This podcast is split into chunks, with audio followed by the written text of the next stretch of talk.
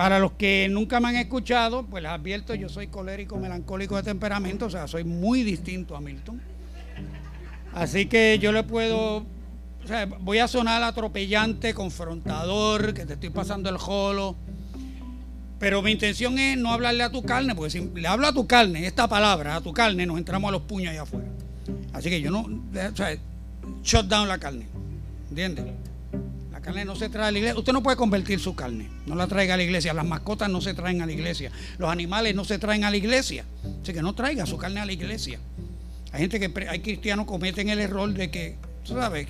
Quieren evangelizar su carne, santificar su carne. No, la carne es para matarla, la carne es para crucificarla. That's it. No hay otra cosa que la palabra nos indique que tenemos que hacer con la carne. Así que deja tu carne shut down. Yo voy a hablar al discípulo que está dentro de cada uno de ustedes. Esa nueva criatura que un día, por milagro del Espíritu Santo, una nueva creación conforme a la imagen del que lo creó, a ese discípulo al que yo voy a hablar. Otro disclaimer, estoy operado de los ojos, este, por eso tengo que ponerlo aquí bajito, porque estos son para poder ver la computadora y esto lo compré en ahorita, porque ayer estuve con los otros espejuelos, ahí sí, me tengo un dolor en el cuello brutal. Pero entonces, eh, y ahorita le di copy y de momento me empezó a borrar todo esto. Después de cuatro horas escribiendo me lo empezó a borrar. Suerte que yo hice un copy y lo saqué del otro folder porque ya, sea, esto es una porquería, esto es una Asus o Asus. No compre una porquería de esta, ¿ok? Así que se aceptan donaciones, ¿ok? Entonces, bueno, la cuestión es que me operé en estas dos semanas, este ojo el miércoles, este, el miércoles la semana pasada. Ah, y entonces pues estoy en este, es la primera vez que voy a predicar con, la laptop al frente. Así que pueden, puede pasar cualquier cosa. ¿Ok? Ok. Entonces, ah, pues yo, yo creo que son, ah, bueno, los anuncios, la página.com, pedrohrodríguez.com, ahí yo tengo varias series de estudios bíblicos ya. Eh, y la, la, maratónica serie de la predestinación, que vamos mañana en la parte 58, pues está hasta la parte 16, está ya en la página.com. Eh, y entonces los lunes yo estoy a las 9 en vivo en Facebook. Usted puede entrar, pero en Facebook, y ahí yo estoy dando la serie de predestinado para cuestionarme la predestinación. ¿Okay? Al estilo de Pedrito, confrontador, un poco, ¿verdad? A veces medio irónico, medio burlón con mis hermanos calvinistas, pero se me zafa. Es, la parte carnal mía que le gusta. Ok, bueno, entonces, ese esos son los anuncios y los disclaimers. Vamos a leer el tema de hoy. La pregunta que le puse a esto como título es, ¿veremos un avivamiento en nuestro tiempo? Esta pregunta la van a contestar al final. Vamos a leer en Segunda de Crónicas 7:14.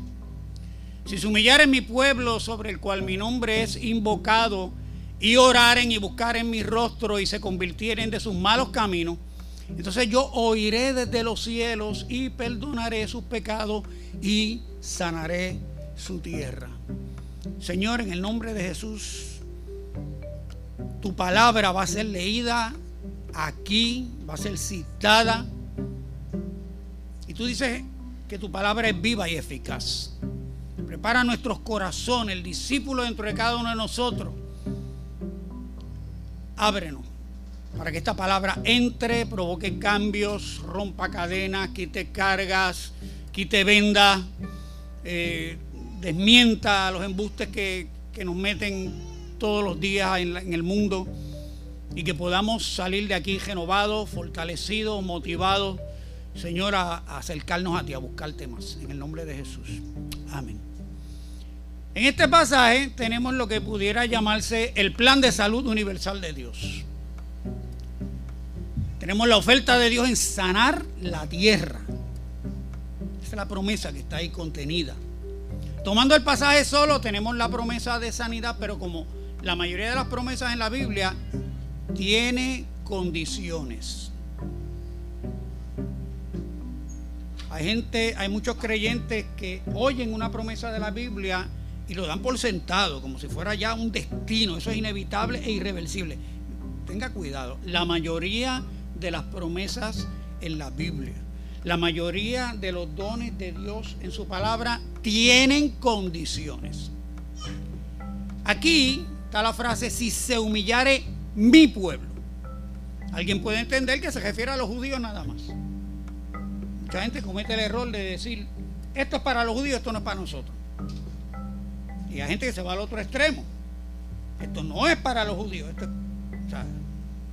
Usted tiene que leer el contexto, que es lo que vamos a hacer hoy. Pero al permitir, esto nos, pero al decir sobre el cual, estos son los huevos, pero al decir sobre el cual es invocado mi nombre, ya eso nos permite entender que incluye a todos los que en cualquier lugar invocan su nombre. Primero a los Corintios 1.2 es un ejemplo. Y a la iglesia de Dios que está en Corinto. Incluye la de Dorado.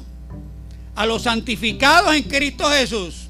Llamados a ser santos con todos los que en cualquier lugar invocan el nombre de nuestro Señor Jesucristo, Señor de ellos y nuestro. Así que todos los que en cualquier lugar invocan su nombre están incluidos. Por lo tanto, vamos a 2 Crónicas 7:14. Si se humillare mi pueblo sobre el cual mi nombre es invocado, entonces eso aplica a nosotros. ¿Estamos de acuerdo? hasta ahí vamos, ¿verdad? ¿Me siguen? Hagan así por lo menos. No es que tiren la silla y caigan bendición y hablen lengua, no, no tanto. ¿Ok? Pero por lo menos, ajá, ok, sí, bien. El pasaje plantea una situación de sufrimiento que en ese momento no está ocurriendo, pero que el contexto nos dice cómo pudiera surgir. Esto se dice en uno de los momentos más gloriosos en la historia de Israel. Se acaba de inaugurar el templo. Según de Crónicas 7, del 1 y 2 y verso 10. Cuando Salomón acabó de orar, descendió fuego de los cielos y consumió el holocausto y las víctimas. Y la gloria de Jehová llenó la casa. Y no podían entrar los sacerdotes en la casa de Jehová porque la gloria de Jehová había llenado la casa de Jehová. Y a los 23 días, verso 10, a los 23 días del mes séptimo envió al pueblo a sus hogares, alegres y gozosos de corazón por los beneficios que Jehová había hecho a David y a Salomón y a su pueblo de Israel. O sea, eso fue la fiesta de la calle San Sebastián, pero Dios hizo esta fiesta y duró 23 días. Y Dios estaba en persona allí celebrando. A nivel que la gloria de Dios llenó la casa, llenó el templo, los sacerdotes no podían entrar. Nosotros al principio de la catacumba tuvimos visitaciones de Dios donde todo el mundo caía al piso. Todo el mundo. Pero nada de un predicador, ¡Uh, sábana y cama, jica que la vas a, no, no, no, nada de Benijín, eso es espectáculo, no. Dios pasaba la planadora y estamos todos en el piso orando y clamando. Y a veces nos peleamos la noción del tiempo, no sabemos cuánto tiempo estábamos, pero todo el mundo postrado. Porque cuando Dios dice, te voy a postrar, tú te postras. Es una experiencia sublime. Si tú no la has tenido, Señor, yo quiero que un día tú me pases, me des contra el piso. ¿Entiendes? No te va a pasar nada. No te va a pasar nada. Cuando, cuando Dios tumba no hay chichones ni ninguna de esas cosas. Mi esposa se cayó en una oración, estaba consciente, Dios la sanó de las convulsiones. Mi esposa convulsaba hasta dos veces por semana. Y ella estaba perfectamente consciente en el piso. ¿Ve? Y cuando se levantó, se acabaron las convulsiones hasta el día de hoy. Eso fue en el 2001, abril del 2001. Un evangelista argentino que vino por los enfermos. Así que pídele a Dios que se te aparezca, como dice el apóstol Pablo en primera a los Corintios. Se me apareció a mí. Busca. Si no te acuerdas de más nada de este mensaje, por lo menos llévate eso. Y se me apareció a mí. Que tú puedas decir eso se me apareció a mí. Porque no importa todos los argumentos que van a seguir surgiendo, todas las llamadas evidencias en contra de la, Biblia, todos los llamados doctores en lo que sea que van a cuestionar la verdad bíblica, están multiplicándose, los medios están inundados de eso. Dentro de las iglesias hay voces predicando y cuestionando toda la verdad bíblica, toda la historia de la iglesia, toda la historia que confirma la palabra de Dios. Pero si Él se te apareció a ti, nadie te va a mover el piso. Nadie. Vas a ir al martirio como los cristianos estos que, murieron decapitados ahora en, manos de ISIS. tú vas tranquilo, feliz, cantando y adorando al Señor. ¿Entiendes? Mira, por aquí, por aquí, rápido, avanza. Afuera. Te lo voy a ver ahora de frente. Aleluya. Ok. Bueno, pues en este contexto es que se va a dar este pasaje del 7.14. Salomón hace una oración larguísima que termina diciendo, ahora pues, oh Dios mío, te ruego que estén abiertos tus ojos y atentos tus oídos a la oración en este lugar. Oh Jehová Dios, levántate ahora para habitar en tu reposo, tú y el arca de tu poder. Oh Jehová Dios, sean vestidos de salvación tus sacerdotes y tus santos se regocijen en tu bondad. Jehová Dios, no rechaces a tu ungido. Acuérdate de tus misericordias para con David tu siervo Así termina el capítulo 6 anterior, verso 40 y 42. Terminando esas palabras, cae fuego del cielo y la gloria llenó el templo, lo acabamos de leer. Entonces viene el verso 10, resumiendo la situación que duró los 23 días que leí al principio. Pero entonces tenemos que preguntar, porque yo enseño en mis estudios, en la hermenéutica hacemos preguntas. Siempre que tú vayas leyendo la Biblia, hazte preguntas. Siempre. Las doctrinas de error, los sistemas de doctrina teológico no permiten que se hagan preguntas. Enseñan a la gente a no preguntar. Y el discípulo del Señor hace preguntas. Busque todas las veces que los discípulos hicieron preguntas al Señor. El mismo Pablo, de las cartas de Pablo, tú es preguntas, preguntas, preguntas. Así que las preguntas son esenciales para interpretar la escritura. Eso no es que usted sea rebelde, ni que usted sea un cabezón, y como los nenes chiquitos que cuando dicen, ¿y por qué? No, es para hacerle, es para no hacerle. No, no, no, esa pregúntale a Dios. Montones de siervos en la escritura le hicieron preguntas a Dios. Montones de siervos en la Biblia cuestionaron a Dios. Y Dios les contestó, pues mira, sí, voy a hacer esto por esto y por esto y por esto. Ya que me pregunta, mira, esto es lo que hay. Búsquenlo en la Biblia. Ok, bueno, la cuestión es que hacemos preguntas y preguntamos, ¿cómo dentro de ese contexto de gloria y prosperidad y que Dios se presenta ante todo el pueblo, que lo dice el verso 3, ¿cómo es que Dios trae la posibilidad de que la tierra enferme? ¿Cómo llegamos del verso 10 al verso 14? Pasado un tiempo que no sabemos, Dios se le aparece a Salomón. Salomón despide al pueblo y Dios se le aparece. Terminó pues Salomón la casa de Jehová y la casa del rey y todo lo que estoy en el 7 del 11 al 13, antes del 14, que es por donde empezamos. Terminó pues Salomón la casa de Jehová y la casa del rey y todo lo que Salomón se propuso hacer en la casa de Jehová y en su casa fue prosperado. Y apareció Jehová a Salomón de noche y le dijo, yo he oído tu oración y he elegido para mí este lugar por casa de sacrificio. Si yo cerrare los cielos, para que no haya lluvia. Y si mandare a la langosta que consuma la tierra, o si enviare pestilencia a mi pueblo, del 11 al 13, y entonces va a venir el 14. Dios le dice, te oí y todo va a estar chilling. Pero si toda prosperidad se cancela, aquí está la receta. El troubleshooting Safety instructions, warnings. esos papeles que usted vota cuando compra algo, especialmente una herramienta,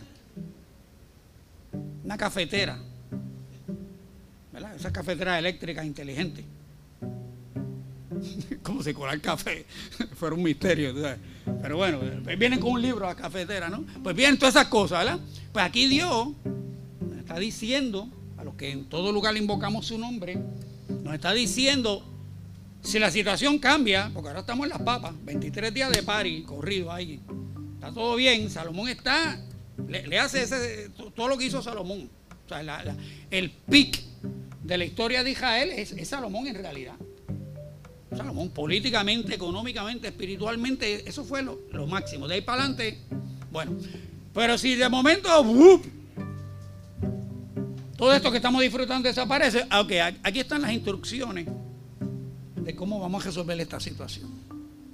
¿Qué? Que tenemos un Dios bipolar que tira las puertas por las ventanas en la inauguración del templo y otro día no quiere saber del templo. Que un día está culeco como novia en San Valentín y otro día está como el Grinch robándose la Navidad. ¿Cómo, es este Dios? ¿Es bipolar este Dios? Cuando Dios cierra los cielos y manda la langosta o trae la pestilencia, es porque un día es bueno y otro está neurótico. No. Dios tiene condiciones para bendecir y condiciones para retirar la bendición. Y cuando se pone bravo, destruye. Él es lento para la ira, grande misericordia. Y la Biblia está llena de ejemplos donde provocaron la ira de Jehová. Y eso es, eso es serio. Se provoca la ira de Dios, olvídate el coronavirus, que si la bomba atómica Hiroshima, no. Cuando Dios se pone bravo, se pone bravo. Bueno, Salomón era un tipo sabio, pero Dios le da una explicación de bruto. Le dice Dios, ahora estarán abiertos, estoy en el verso del 15 al 18. Brincamos el 14, que fue por donde empezamos. Ahora estarán abiertos mis ojos y atentos mis oídos a la oración en este lugar. Porque ahora he elegido y santificado esta casa para que esté en ella mi nombre para siempre. Y mis ojos y mi corazón estarán ahí para siempre. Cuando leemos el gesto de la historia, como que ese para siempre, Dios, Dios mintió. Condiciones, condiciones. Y si tú anduvieres delante de mí como anduvo David tu padre, e hicieres todas las cosas que yo te he mandado, y guardares mis estatutos y mis decretos, yo confirmaré el trono de tu reino como pacté con David tu padre diciendo, no te faltará varón que gobierne en Israel. Eso es lo que viene después del 14. En otras palabras, esto va a funcionar bien si sigue estas instrucciones. Pero viene el verso 19. Si vosotros os volviereis y dejareis mis estatutos y mandamientos que he puesto delante de vosotros, y fuereis y sirviereis a dioses ajenos y los adorareis, yo os arrancaré de mi tierra que os he dado, y esta casa que he santificado a mi nombre, yo la arrojaré de mi presencia y la pondré por burla y escarnio de todos los pueblos. Y esta casa que es tan excelsa será espanto a todo lo que todo el que pasare y dirá, porque ha hecho así Jehová a esta tierra y a esta casa. Se volvió loco. ¿ah? El Dios neurótico de los, de los judíos. Y se responderá, por cuanto dejaron a Jehová, Dios de sus padres, que los sacó de la tierra de Egipto y han abrazado a dioses ajenos y los adoraron y sirvieron. Por eso Él ha traído todo este mal sobre ellos. Termina el verso 22. Dios no es neurótico. Dios tiene condiciones. Si usted ha leído la guerra de los judíos de Flavio Josefo, interesantísimo si le gusta la historia. Si no le gusta la historia, no, no lo lea. ¿Ok? Siga, sigue en Facebook. Pero si te gusta la historia, pues lea a Flavio Josefo en la guerra de los judíos. Él describe la destrucción del templo en el año 70. Y él mismo lo dice. ¿Por qué pasó esto? ¿Por qué pasó esto? Y él lo dice, los judíos dejaron al Dios de sus padres. Es más, él, da detalles de las advertencias que Dios dio en su generación. ¿Entiendes? Y él lo dice bien claro, o sea, la corrupción, la maldad, el pillaje. Él describe todos los delitos, todas las inmoralidades en las que cayeron los judíos. Y por eso Dios cumplió las palabras de Jesús, que no quedó piedra sobre piedra. O sea, Josefo presenció eso. Tiene que haber sido bien doloroso, ¿no? Porque el templo de Salomón tenía una gloria, se, imagina, ¿no? Más o menos que era algo impresionante en su época. Y el templo de Herodes, que se tardó 46 años en hacer, las piedras pesaban dos toneladas, eran de un mármol rosado que en las tardes cuando daba el sol cambiaban de color. Y era, era algo psicodélico, para usar una palabra de mi época. ¿Entiendes? Lo que ocurría cuando el sol caía y le daba al templo. O sea, era un edificio magnífico. Y los romanos en su furia sacaron piedra sobre piedra. Y Josefo describe todo eso en detalle. Describe cómo los cadáveres iban navegando en la sangre de la matanza que hubo. Se estima eh, un millón cien mil por las cabezas de familia en el censo que presentaron sacrificio en esa Pascua. Cuando aparecieron las legiones de Tito, quedaron ahí mil, por lo menos, un millón cien mil familias quedaron pillados dentro de la ciudad. Y eso fue lo que los romanos liquidaron, cumpliendo las palabras de Jesús. Bueno, seguimos. Ya que el mismo Josefo cumple esta advertencia que Dios hace ahí. Esta gente dejaron a Dios y por eso les vino todo este desastre. En este contexto es que se encuentra ese verso 14 con el que empezamos. Si mi pueblo se humillare. ¿Ok? O sea que están en un momento de prosperidad, pero entonces vienen unas advertencias de Dios.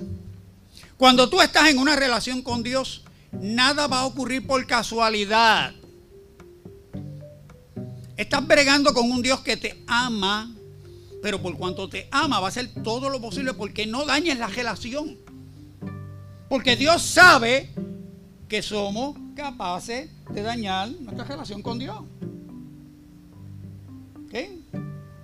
Esposa, sus maridos son capaces de dañar la relación. Esposo, sus esposas son capaces de dañar la relación. No se les dañan sus relaciones de vez en cuando a ustedes. Tienen que estar haciendo pequeñas reparaciones y ajustes. ¿Mm? No hay que sentarse consejo de queja y bueno. Tira para adelante. ¿Ah? Y tenemos que replantear ciertas cosas y vamos a corregir esto y tú dijiste y el otro no dijo y ella se acuerda de esto, que tú no te acuerdas, pero eh, eh, esa es la dinámica, ¿ok? O sea, la relación hay que darle mantenimiento. Es como cuando usted tiene una pecera. Así son las relaciones. Dios le está dejando saber a Salomón que de la misma manera que hay bendición si se llevan bien conmigo, habrá maldición si no se llevan bien conmigo. Fácil, ¿verdad? Dios nos está dejando saber en este pasaje que somos capaces de alejar la bendición y la prosperidad de nuestras vidas si lo dejamos. Desde Génesis vemos a Dios proveyendo para restaurar lo que se rompió en el Edén. El pecado trajo separación. Pecado trajo muerte, ¿verdad que sí? Muerte significa separación. El hombre quedó separado de Dios, quedó separado de Eva quedó separado del huerto, quedó separado del árbol de la vida. Esa es la muerte, separación, separación, separación.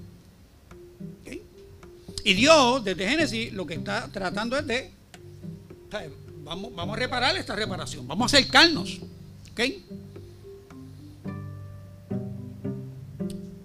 El pecado trajo separación, por eso se habla del ministerio de la reconciliación. Desde Génesis vemos a una criatura cuestionándose a su creador, retándolo tratando de probar cuán independiente puede vivir de su creador. Dios escoge a Israel y entra en pacto con ellos y les dice desde el principio lo mismo que le está diciendo a Salomón ahora. Si me obedecen los bendigo y disfrutarán de la tierra y si no los arranco y los boto como bolsa. Esa es toda la historia de Israel, el, Viejo Testamento.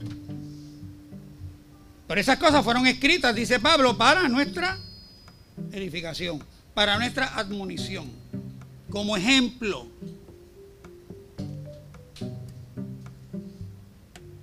A nosotros, que somos ahora su pueblo, cuando digo que somos su pueblo, yo no creo en la doctrina del replacement. Hay un sector del cristianismo que tienen una doctrina, toda una teología y libros así de gordo escritos sobre el tema, que se llama el replacement. ¿Qué dice esa doctrina, el replacement? Que Dios acabó con Israel y ahora nosotros somos Israel tiene Yo no creo en eso. Está el otro extremo, el sionismo cristiano. Los que quieren tocar el chofal, hablar en hebreo, danzas hebreas y todo judío y celebrar los tabernáculos y, y chilling porque tenemos que identificarnos con los judíos porque eso nos va a acercar a Dios y nos vamos a embullar más todavía. Bueno, ese es el otro extremo. Pues yo, yo no estoy en ninguno de los dos extremos. Yo tengo en, eh, vaya a mi página, tengo un estudio que se llama Alcances y Percances de apoyar el sionismo cristiano. Y ahí yo explico por qué el sionismo cristiano no es bíblico y por qué el Estado de Israel no cumple ninguna profecía bíblica. Eso lo saca por el techo. Usted no sabe las cosas que me han dicho.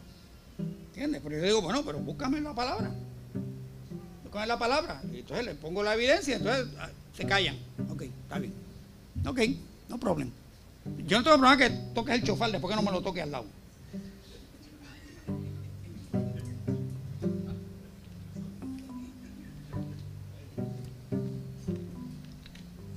Venga a tocarme las congas a las 3 de la mañana. No hay judo que te salve, papo. No hay judo que te salve. Ok, seguimos. ¿Ves lo que digo de la carne? Ok. Dios escogió a Israel, entró en pacto con ellos y se lo dice bien claro.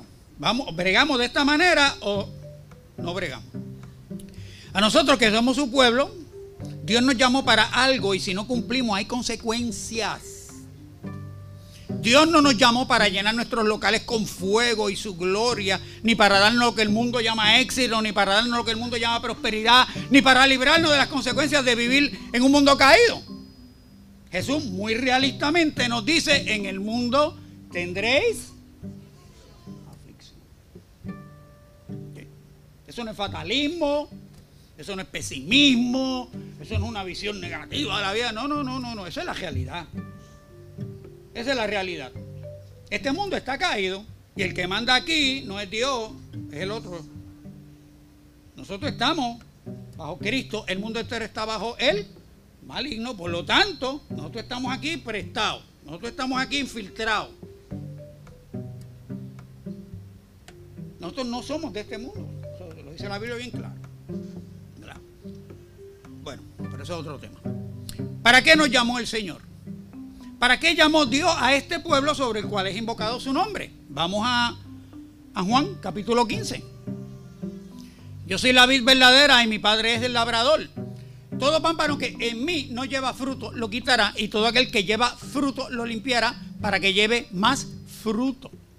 Ya vosotros estáis limpios por la palabra que os he hablado. Permaneced en mí y yo en vosotros. Como el pámpano no puede llevar fruto por sí mismo si no permanece en la vid, así tampoco vosotros si no permanecéis en mí. Yo soy la vid, vosotros los pámpanos que permanece en mí y yo en él. Este lleva mucho fruto porque separados de mí nada podéis hacer.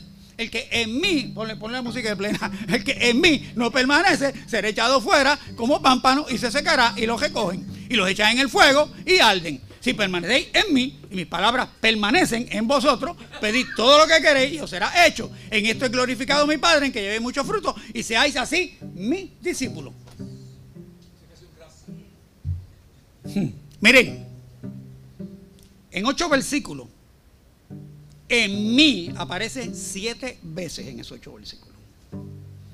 El verbo permanecer aparece siete veces en esos ocho versículos. Una de mis reglas de interpretación en hermenéutica es que cuando una palabra se repite, yo presto atención y, tú sabes, a, ver, ¿por, ¿por, qué me están repitiendo? Siete veces me están repitiendo eso. En mí, en mí, en mí, en mí. Permanecer, permanecer, permanecer. En mí, en mí, permanecer, en mí. Wow. En mí, como ya les dije, siete veces. Fuimos llamados a ser luz del mundo y sal de la tierra. Y ese pasaje nos dice que fuimos llamados a dar mucho fruto. Si tú eres discípulo, tu llamamiento es dar mucho fruto. Independientemente de que tú cantes, independientemente de que tú bajas la iglesia, independientemente de que tengas un ministerio que alcanza a miles de personas. Lo importante es que dé mucho fruto. esa es la finalidad. Todo lo que Dios nos ha dado en Cristo es para que demos fruto. Si tú estás en Él, vas a dar fruto. Si no estás en Él, hay un problema. Israel tenía que obedecer los mandamientos, no por los mandamientos, sino por el que los ordenaba. Si Dios era lo más importante, obedecerían. Al desobedecer le estaban diciendo a Dios que Él no era importante. Cuando tú no haces lo que tienes que hacer para dar mucho fruto, que tú le estás diciendo a Jesús? Tú no eres tan importante. Yo tengo otras cosas más importantes que hacer, que dar mucho fruto. Yo tengo cosas más importantes que hacer que dar fruto. Es más, yo tengo cosas más importantes que hacer que estar injertado a la vida. Ustedes saben, hay cristianos así. ahora mismo hay un montón de cristianos sin Biblia. No quieren la Biblia. Quieren un cristianismo sin Biblia. Y hay unos que van más extremos. O sea, quieren un cristianismo sin Jesús.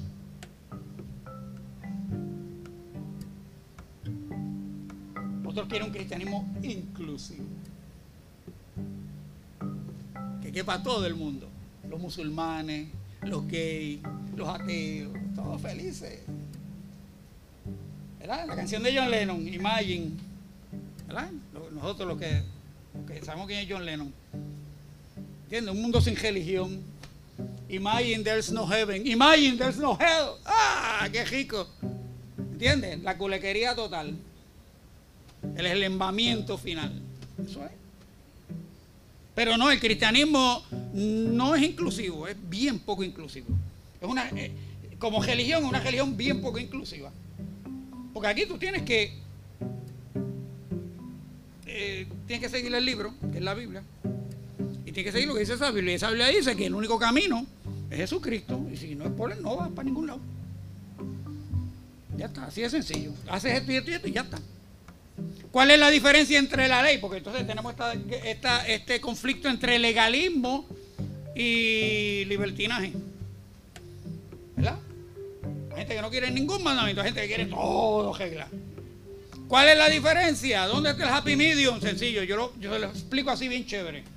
En la ley usted obedecía un mandamiento. En la gracia usted obedece a una persona que se llama Jesús. Mire qué fácil.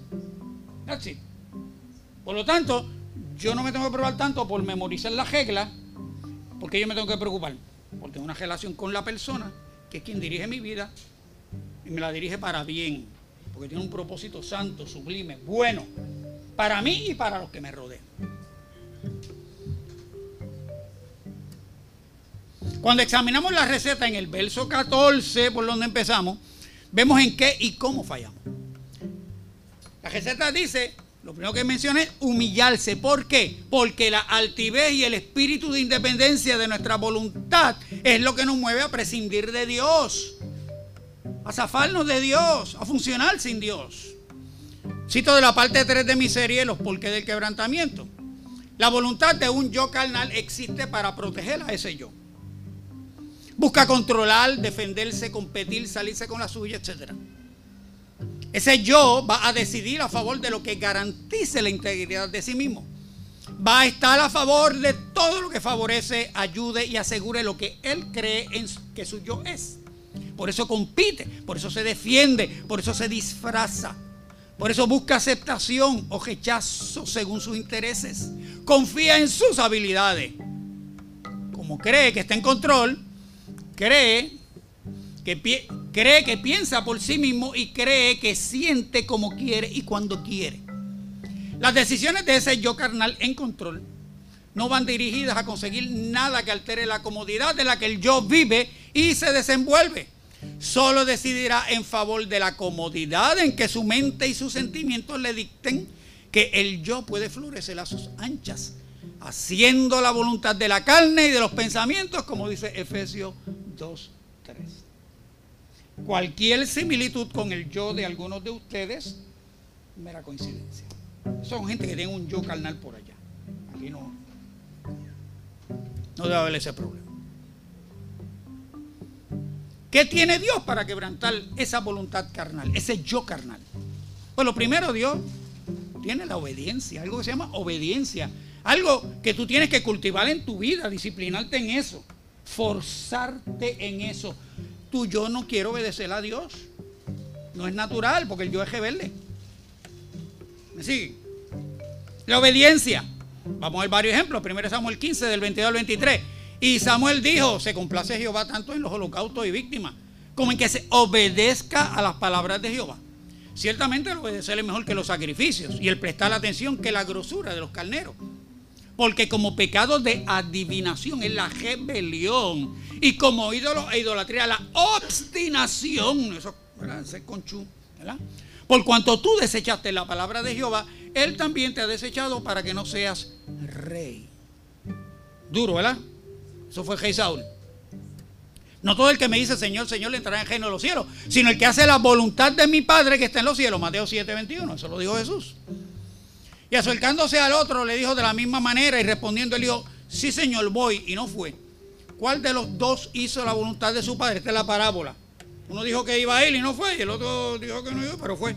¿Quién hizo la voluntad? El primero, Jesús les dijo, de cierto digo que los publicanos y las rameras van delante de vosotros al reino de Dios. Mateo 21, 30 al 31. Proverbios 16, 15. Ah, bueno, no. Ahora viene la segunda, primera herramienta es la obediencia. La segunda herramienta que Dios te da es la humillación. Y ahí nos conectamos al 7.14 de Segunda de Crónica. ¿Por qué hay que humillarse? Porque Dios te dice que te humilles. Abominación es a Jehová todo altivo de corazón. Ciertamente no quedará impune. Proverbios 16.5. Proverbios 18.12. Antes del quebrantamiento se eleva el corazón del hombre y antes de la honra es el abatimiento. Proverbios 21.4. Altivez de ojos, orgullo de corazón, pensamientos de impíos son pecados. Proverbios 29.23 la soberbia del hombre le abate, pero el, al humilde de espíritu sustenta la honra. Salmo 119, 71. Bueno me es haber sido humillado para que aprenda tus estatutos. Romanos 12, 16. Unánimes entre vosotros, no altivos, sino asociándoos con los humildes. No seáis sabios en vuestra propia opinión Nuestra voluntad no es compatible con Dios. Porque nuestra voluntad está caída. Está rebelde. No, no, no. Por eso es que tenemos que deliberadamente obedecer. Deliberadamente tenemos que humillarnos.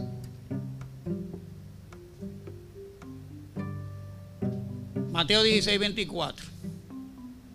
Entonces Jesús dijo a sus discípulos, si alguno quiere venir en pos de mí, niéguese a sí mismo, tome su cruz y sígame. ¿Para qué Jesús cargó la cruz de él? ¿Para qué era esa cruz?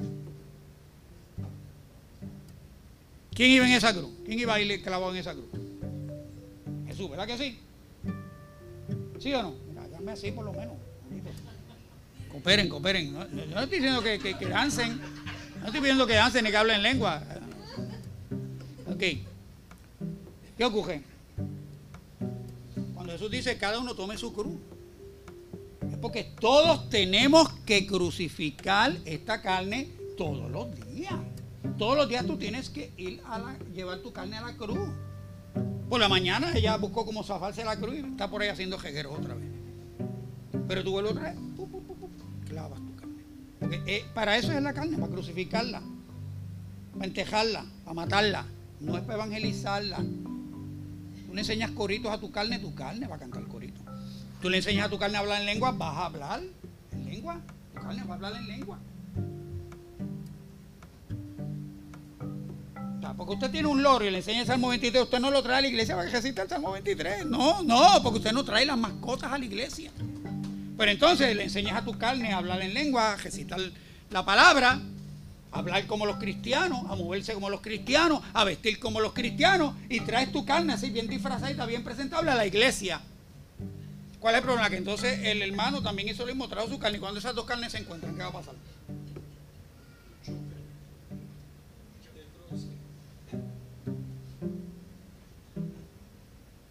tú tienes que aprender que cuando la carne del hermano te tira a tu carne, como tú coger tu carne y restringirla, no, no vas a responder, no vas a responder, no vas a responder, cállate la boca, traga, tranquilo, déjaselo al Señor, mira la venganza, dio al Señor. ¿Entiendes? Porque en las iglesias, que es lo que le dice Pablo a los corintios, ustedes son unos carnales. Ya deberían estar comiendo carne dura y están todavía de leche. Carnales traer la carne a la iglesia. La carne es para matarla. Ok, seguimos, ese no es el tema. Ese es Mateo dice 24. Ahora vamos a ver el 23 que está antes y el 25 que está después. Pero él volviéndose dijo a Pedro, quítate de delante de mí, Satanás, me eres tropiezo, porque no pones la mira en las cosas de Dios, sino en las de los hombres. Entonces le dice el 24 después. Y ahora viene el 25. Porque todo el que quiera salvar su vida la perderá y todo el que pierda su vida por causa de mí la hallará. ¿Cuál fue el problema con Pedro? Que Jesús le dijo, no, el Hijo del Hombre a mí me va a crucificar, el tercer día va a resucitar, no problema, tranquilo. ¿Ok? Todo está bajo control. Y Pedro dice, no, a ver, a ver, a ver. No, no, no, no. Eso no puede pasar. No estoy de acuerdo con eso. ¿Ok? Vamos a hacer un piquete y no, no, no, no te van a crucificar. Y Jesús le dice, quítate delante de mí. Porque a veces nuestras mejores intenciones están totalmente en contra del propósito de Dios. Muy buenas intenciones tenía Pedro, era sincero, seguro que era sincero. Lo hizo por amor a Jesús, claro, él no quería ver a su maestro crucificado ni que muriera. ¿Cómo no me va a quitar a Jesús? Imposible. Sin embargo, Jesús le dice, Satanás. Dos o tres versos antes le dijo, bienaventurado eres Simón hijo de Jonás, no te llevo ni carne ni sangre, sino mi Padre que está en los cielos. Cuando él dijo, tú eres el Cristo, le dijo, bien, ah, tú eres Pedro, y sobre esta roca, y dijo, chacho, bueno, parece que Pedro dijo, uh, showtime. Y cuando Jesús viene dice dos o tres versículos más adelante, no, a mí me va a crucificar y se acabó esto aquí. No, ¿cómo va a ser? Quítate delante de mí, Satanás. ¿Ve cómo puede operar la carne? allá fue sincero, acá también, pero allá de lo que el Padre y aquí eres Satanás.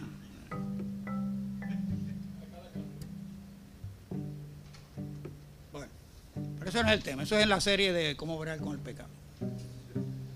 Por eso es que la receta de 2 Corintios 7:14 empieza por la humillación. Ese pueblo sobre el cual es invocado mi nombre se tiene que humillar, porque su voluntad caída los alejó de Dios al envanecerse. Dios se lo advirtió en Deuteronomio 8, 14 y 17.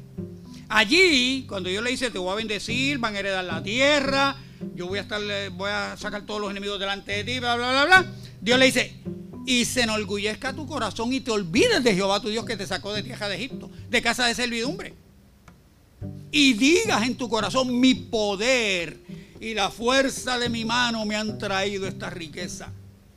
Desde allá Dios le viene haciendo esta advertencia. Por eso es que ahorita, ¿cómo es que llegamos desde la inauguración del templo a que la tierra haya que sanarla? Por eso. Es por eso. Es porque nos vamos a envanecer, especialmente cuando las cosas nos salgan bien. Cuando Dios nos tenga en las papas. ¿Entiendes? Cuando Dios te bendice con esa hipoteca de 2.500 dólares por 30 años, ¡ah! Dios me ha bendecido, tengo casa propia. No sé. Tal vez, tal vez Dios te bendiga con eso. Yo le he dicho a Dios, no me bendigas así. Tú dame la casa, no la hipoteca. A los 50 años yo le pedí al Señor tener mi casa. Cumplió 50 años, no apareció la casa y el Señor, no vamos a hablar más del asunto. Yo no me he vuelto a preocupar porque no tengo casa. Que se preocupen mis hijas. Yo no, voy a preocupar. ¿Sabes por qué? Porque yo, yo soy alérgico a esto de, gastar la mitad de mi vida dándole a los bancos, trabajando para el banco. No, no me, no me. Es lo mismo, ¿sabes? No quiero trabajar para la farmacéutica, no quiero trabajar para la clase médica no, porque a libertad fui llamado. O sea, yo soy bien Jesus freak. O sea, yo cojo la palabra bien literal. Y si, Dios me llamó a, una, ser libre en una serie de aspectos, pues porque yo tengo que esclavizarme a los métodos y a las formas de los hombres. No, no, no estoy para eso.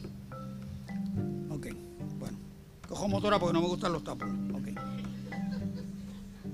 Pero ese es el llamado que yo tengo, ¿no? El, llamado tuyo es distinto. A lo mejor tú tienes el llamado a pagar una hipoteca por 30 años. Suerte con eso.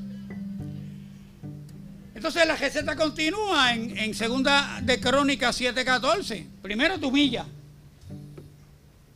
Después y oraren. Si se humillan el pueblo, y oraren. Esto es relación, no religión. En la medida que descuidas la relación, te alejas. Y si te alejas es porque no te importa estar cerca. Pero no solo no quieres orar, no lo quieres ver. Por eso la receta continúa.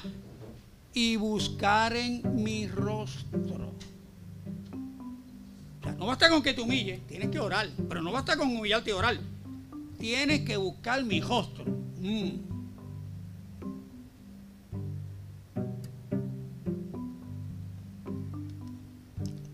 Para ver el rostro de una persona tienes que acercarte o acercar a la persona, una de dos. Por último dice la receta, si se convirtieren de sus malos caminos, malos caminos no siempre es malas cosas. A veces es sencillamente lo que te hace prescindir de Dios, lo que te roba el tiempo de orar, lo que te hace vivir sin ver su rostro. Usted sabe el problema que tuvo Sansón, ¿verdad? El problema de Sansón no era que era mujeriego, que era un gígolo, que era un fornicario.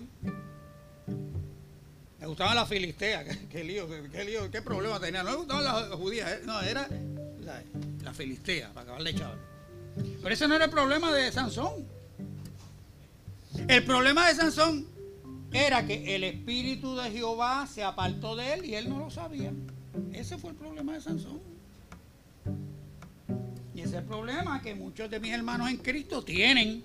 El Espíritu de Dios, si no se ha ido, está bien, bien, bien. Eh, ¿Cuál es la palabra del, texto bíblico? Constreñido. Contrito. No contriste el Espíritu. Gracias. El Espíritu no se ha ido de tu vida, pero está bien, bien, bien sentido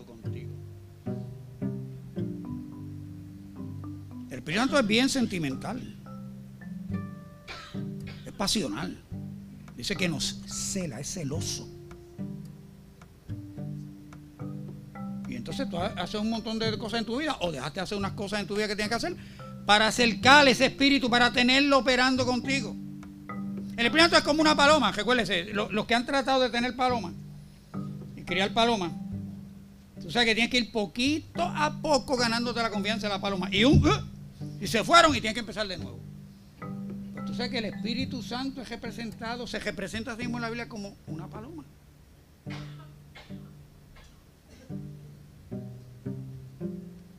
Todo eso es lo que te lleva de ver a Dios llenando el templo con su gloria a ver los cielos cejados, la langosta y la pestilencia. Oye, pero tú no ibas a hablar del avivamiento. Vamos a hablar del avivamiento. Yo voy a hablar de otro avivamiento, de la idea comercializada de un avivamiento. Tú sabes que muchos cristianos creen que en Puerto Rico hay un avivamiento. Porque es uno de los países del mundo con más iglesias por milla cuadrada que hay. Y con más estaciones de radio cristiana por milla cuadrada que en otros países del mundo. Y toda la semana aparece un evangélico orando con algún político. Entonces la gente dice, ah, hay avivamiento. Suerte con eso. Como vimos en Juan 15, Él es la vida y nosotros los pámpanos. La vida está en Él y si tú no permaneces te seca, te muere y necesitas ser avivado. Dios nos está diciendo en Segunda de Crónicas 7:14 que cuando te alejas, te muere. Y si quieres volver a tener la vida, te tienes que humillar, orar, buscar su rostro y poner tu vida en orden de tal manera que tu relación con Él tenga la prioridad en tu vida. Cuando tu relación con Dios tiene un refresh, tú estás avivado. Cuando tu relación con Dios no está, tú te estás muriendo o camino a ser cremado, como dice en Juan 15. El pámpano que no está dando fruto será echado en el fuego y arden. Pero no da avivamiento, no es fuego pentecostal.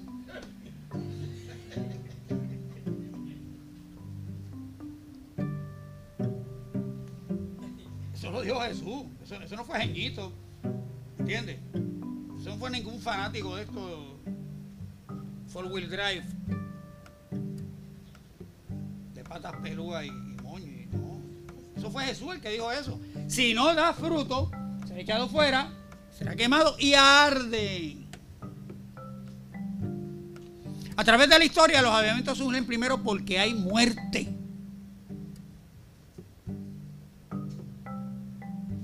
¿Y qué trajo la muerte?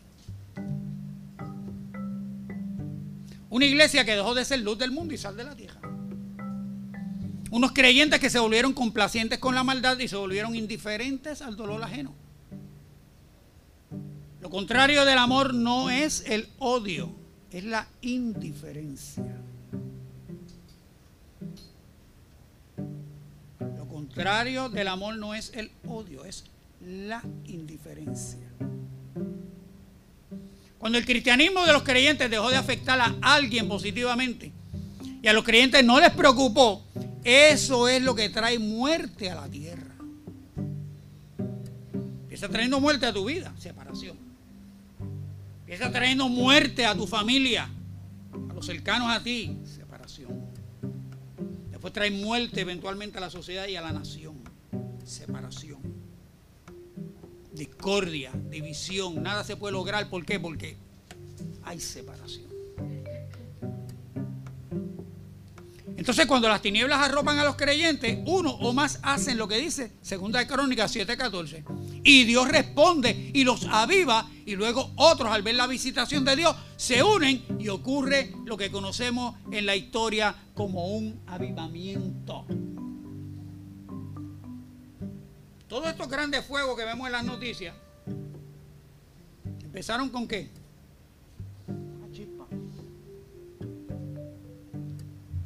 Algunos empiezan con un rayo que cae, está seco, ciclos de la naturaleza, de sequía.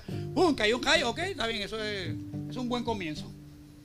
Pero la mayoría de esos fuegos, como ocurrió en Australia, que no, las noticias nos han dicho, hubieron más de 70 incendios provocados, hubieron 70 arrestos en Australia. chispita. Pues los avivamientos, espiritualmente hablando, comienzan con alguien que su corazón no aguantó más la opresión. Y en vez de coger una ametralladora y empezar a disparar, dijo, no, no, no. Yo voy a doblar mi rodilla y me voy a conectar a la fuente otra vez. A ver si tiene misericordia de mí y me visita. A ver si Dios me escucha y pasa algo. Porque quien único puede arreglar esta situación es Dios. Pero Dios necesita que tú te lo busques.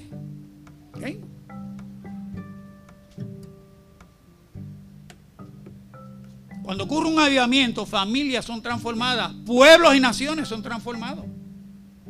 Muchos de estos catacumberos, ex catacumberos que están por ahí en las redes, hablando ñoña. Muchos de estos ex catacumberos ellos han redescubierto otro evangelio. Están viviendo otro, otro cristianismo. Y yo les he respondido y les he dicho, bueno, ven acá. Yo no tengo por qué cambiar el evangelio que yo tengo por el que tú estás viviendo ahora y predicando ahora. Porque el evangelio que yo conozco transformó por cuarenta y tantos años, lleva transformando vidas y familias. Si el evangelio que tú tienes está transformando vida y familia, fantástico, qué bueno. Pablo dice en Filipenses, algunos predican a Cristo por contienda y yo me gozo, qué bueno. Por lo menos Cristo es predicado, fantástico. Pues yo le digo a todos estos ex, si tu evangelio está transformando vidas y familias, yo no tengo ningún problema, dale con eso, brega. Pero yo no me voy a arriesgar a cambiar el evangelio que yo llevo ya 49 años que he visto cómo ha transformado vidas y familias.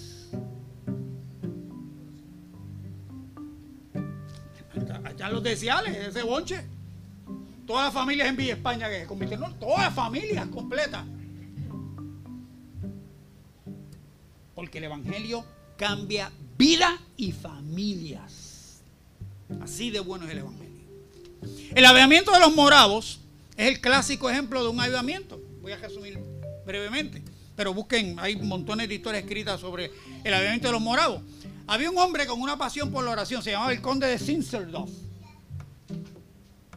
En este pueblo que era Hertmund, pero que muchos moravos emigraron de la provincia de Moravia, eso allá entre Alemania, Austria, por allá arriba. Y como era el bonche más grande que había en este lugar, se llama los moravos, se llamaron el avivamiento de los moravos. Pero no ocurría en Moravia, ¿ok? Pero había muchos moravos. Ok, en el 1727 comenzaron a ponerle a un lado las diferencias entre ellos y comenzaron una cadena de oración que duró 100 años.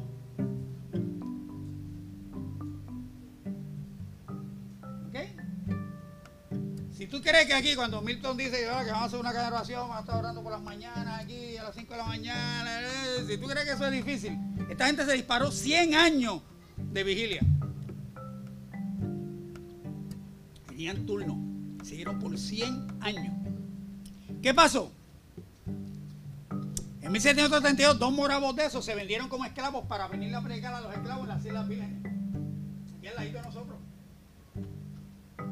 Un moravo de esos confrontó a Juan Wesley en uno de los viajes y le dijo a Juan Wesley, el Espíritu de Dios, da testimonio a tu Espíritu que tú eres el Hijo de Dios. Y Juan Wesley se quedó con los calzones abajo. Eso atormentó a Juan Wesley. Eso le creó una crisis a Juan Wesley. Le dijo, yo no sé qué es eso. Y Juan Wesley comenzó en esa crisis a buscar ese testimonio del Espíritu a su Espíritu. Y Juan Wesley en su biografía lo dice bien claro. Tal día, a tal hora, en la calle tal, número tal, vino la gracia de Dios a mi vida.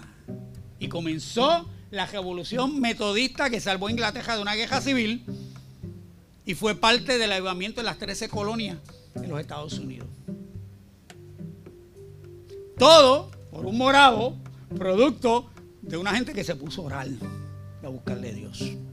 Esos son los avivamientos. Todos los avivamientos que tú vas a estudiar en la historia, todos comienzan así. Un grupo de gente empezó a buscar a Dios y de aquí no nos vamos hasta que, hasta que Dios haga algo, hasta que algo ocurra.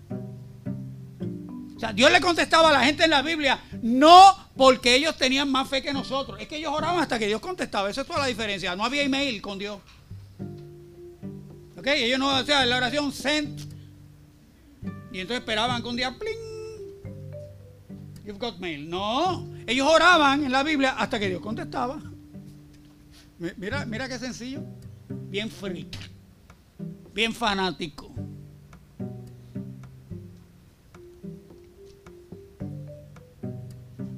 Volviendo a la pregunta con la que comencé, ¿veremos un avivamiento en nuestro tiempo?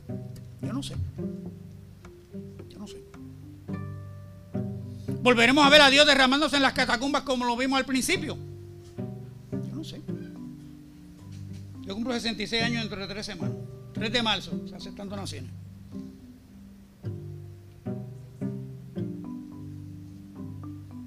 ¿66? ¿Usted que hay gente que se muere a los 66? Y a los 67. O sea, la probabilidad de que yo me vaya antes de ver cualquier cosa en esta vida es bien probable, bien alta. Va a aumentar cada día. O sea, si Cristo no viene, yo voy para allá. No problem. No problem. Si Él se tarda, eh, yo estoy avanzando para verlo. Imagínense, ando en motora todos los días. Imagínense si tengo ganas de ver al Señor. Bueno, pero ese no es el tema. Pues yo no sé si Dios se va a dejar más en la catacumba como lo vimos. Yo no lo sé. Yo sí sé que si tú buscas a Dios como lo buscabas al principio, habrá avivamiento en tu vida. Eso se lo he dicho a montones de hermanos. Tal vez no volvamos a vernos a las 3 de la mañana en el viejo San Juan predicando. mi cuerpo no aguanta eso. Cacho, a las 9 de la noche yo estoy ahí.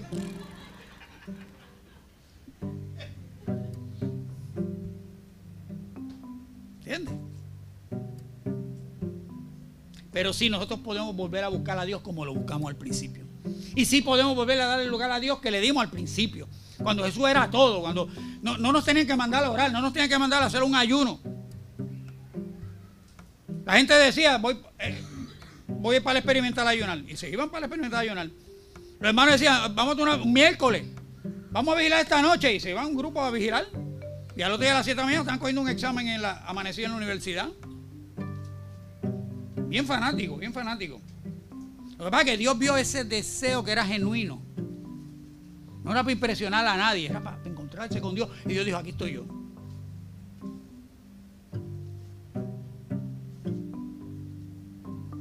Leonard Ravenhill en su libro ¿Por qué no llega el avivamiento? Resume en una oración ¿Por qué no llega? Ese libro se consigue todavía. ¿Por qué no llega el avivamiento de Leonard Ravenhill? Póngase una careta esas de cacha. Porque cuando tú abres el libro, ¡pa! De la, de la introducción nada más, el tipo trae ¡ta! Y cada página eso es taquiti, taquiti, Taquiti. Si tú eres sensible, no leas ese libro. Porque eso es bofeta limpia. Pues él dice, y resume, el avivamiento no llega porque estamos muy cómodos sin él. No nos hace falta.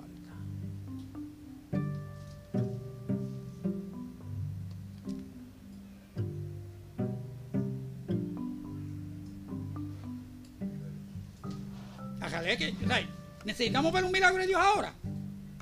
No. No. Sí, un milagro fantástico, adoramos a Dios, tremendo, lo ponemos en Facebook rápido, lo posteamos, cogemos fotos, posteamos rápido, se coge un milagro. Pero si no ocurre, tranquilo, porque mi fe está puesta en Cristo. Pero la realidad es que estamos acostumbrados a vivir sin milagros. Estamos acostumbrados a vivir sin ver a Dios operando.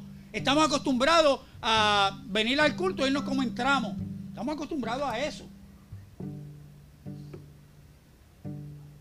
Yo no estoy diciendo que estás poseído ni que estás apartado por eso. Te, estoy diciendo que estás acostumbrado a eso. En una entrevista que le hacen a Leonard Raven, está en YouTube, a los 80 ya, el viejito, casi ciego. Está este montón de ministros y le dicen, ¿qué, qué es lo que impide el avivamiento? Y él dice, el evangelismo. Entonces esos pastores, tú ves en el video, todo el mundo se queda como que, explíquenos le explica. Mire la explicación. Una vez estamos ocupados en cualquier cosa, en el mejor escenario, en cualquier cosa del reino, o en el peor escenario, en cualquier cosa del programa de la iglesia. Es lo que te estoy diciendo. En el mejor escenario, que tú estés ejerciendo una función en el reino de Dios. En el peor escenario, estás cumpliendo una función en el programa de la iglesia programando los coritos y la pantalla. El peor escenario. Estamos ocupados en eso. Y por eso no vemos la necesidad de ocuparnos en buscar su rostro, en vivir en su presencia y en que el Espíritu nos dirija. Ni se nos ocurre que necesitamos un avivamiento en nuestras vidas.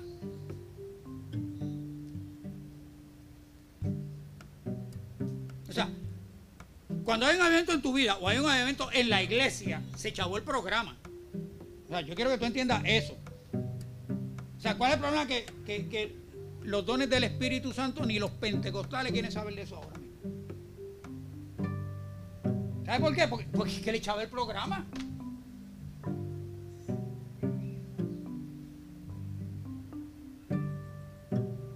Tú quieres cerrar la iglesia a las nueve y media y no puedes porque está todo el mundo hablando en lengua, llorando en el altar, todo el mundo arrepintiéndose de sus pecados, la gente clamando a Dios. La gente no se quiere ir.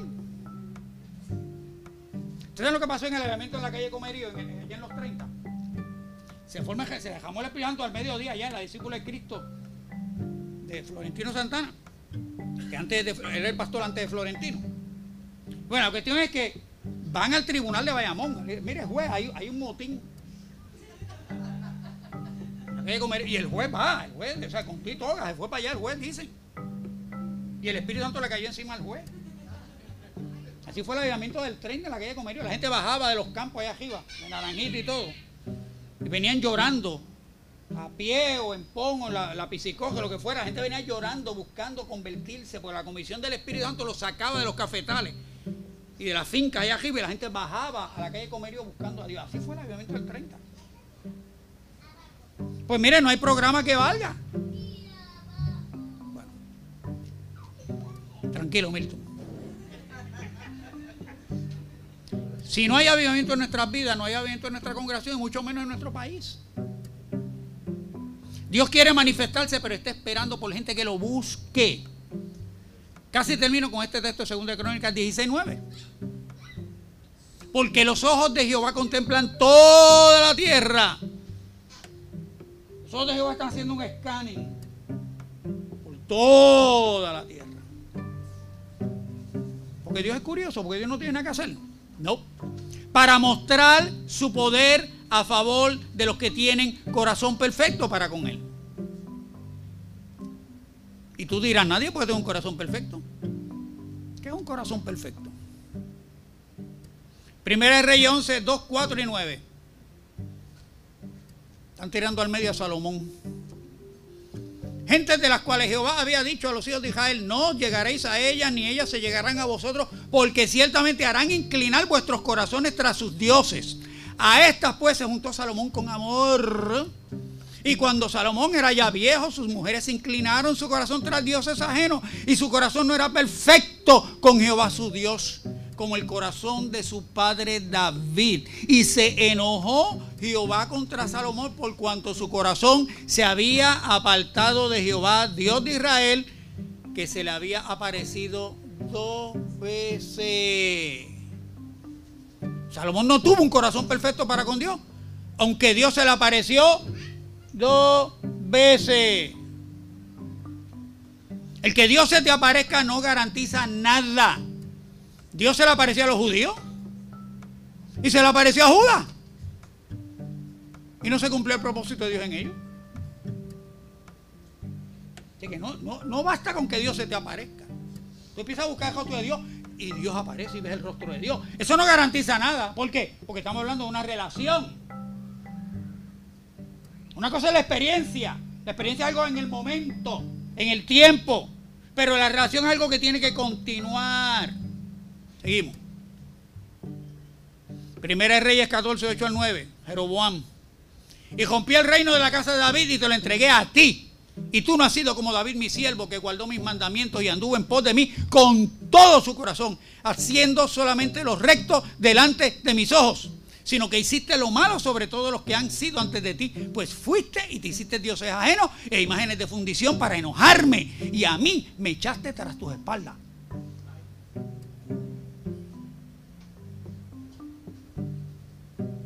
A no siguió a Dios con todo su corazón. David no era perfecto, fíjese. Sabemos de los pecados de David.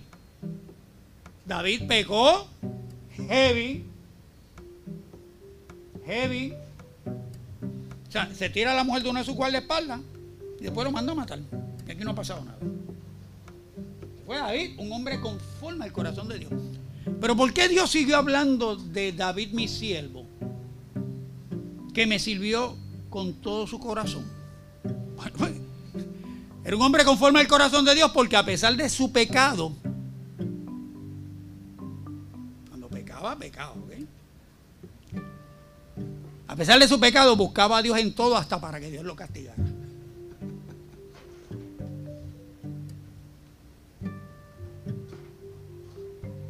para que Dios lo castigara, ahí buscaba a Dios.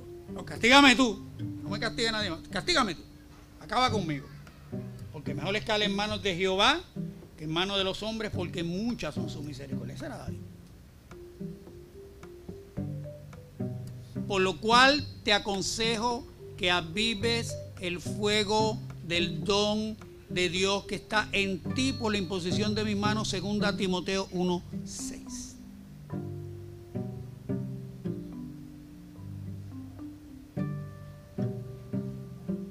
corazón perfecto es un corazón que busca a Dios. Así de sencillo es. tú, no tienes que saber toda la Biblia. Tú no tienes que hablar en lengua. No tienes que orar unas horas diarias. Un corazón perfecto es un corazón que busca a Dios.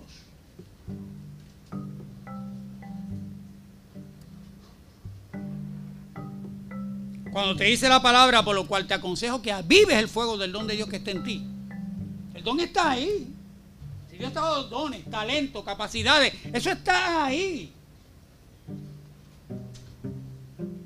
Pero para que Dios pueda usar eso que Él puso en ti, Él necesita que tú te avives. Y te toca a ti avivar eso. ¿Y cómo lo vas a avivar? La vid. Conéctate a la vid. Empieza a buscar a Dios de nuevo. Dale prioridad.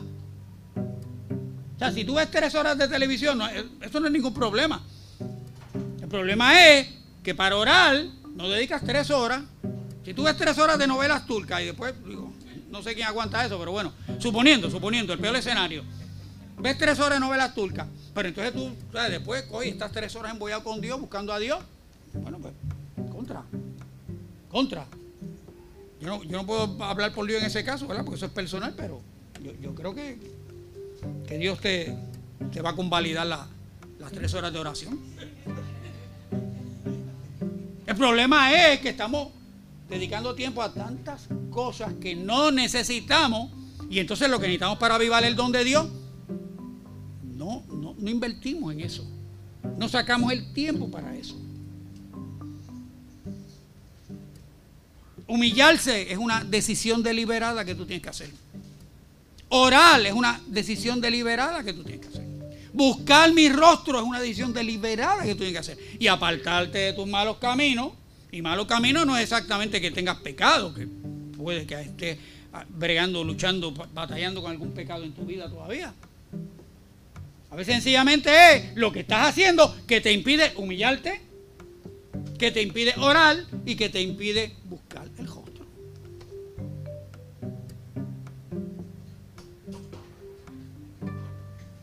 Pero cuando tú tomes la decisión de, ok, enough, acabo carne. Carne, te voy a poner la dieta, voy a atenderle el espíritu. Carne, no, no, el tiempo que he estado dedicando a ti te trata muy bien, tú sabes, pero hasta aquí, ¿sabes? leí en la palabra que no somos deudores a la carne, así que carne, yo no te debo nada. Así que no entiendo por qué esta obligación, esta compulsión a yo entretenerte, atenderte, o sea, para que tú no te, ¿sabes? ¿Entiendes? No, me voy a dedicar a atender Yo sí sé que va a haber un avivamiento en tu vida. Oramos. Señor, te damos gracias. La palabra, Señor, no lo que yo dije, la palabra que he leído.